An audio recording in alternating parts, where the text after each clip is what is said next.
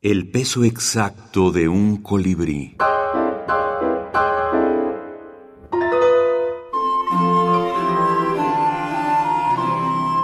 Juan Armando Eple. In Memoriam. In Memoriam. Micro Quijotes. Lilian Elfic. Doble personalidad. Doble personalidad.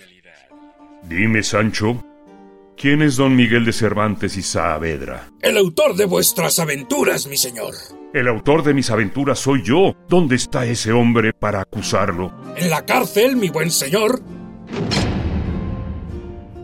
¿Qué? ¿Ya ha sido condenado por plagio? No, mi señor. Entonces, ¿por qué? Vamos, habla, hombre, que no tengo todo el día. Pues por falsificación de identidad. Dice ser Don Quijote de la Mancha. Qué confusión me has creado, Sancho. Te prohíbo que hables del tema. Sí, don Miguel.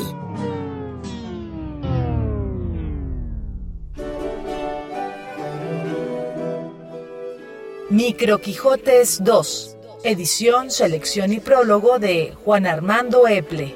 Academia Norteamericana de la Lengua Española 2015.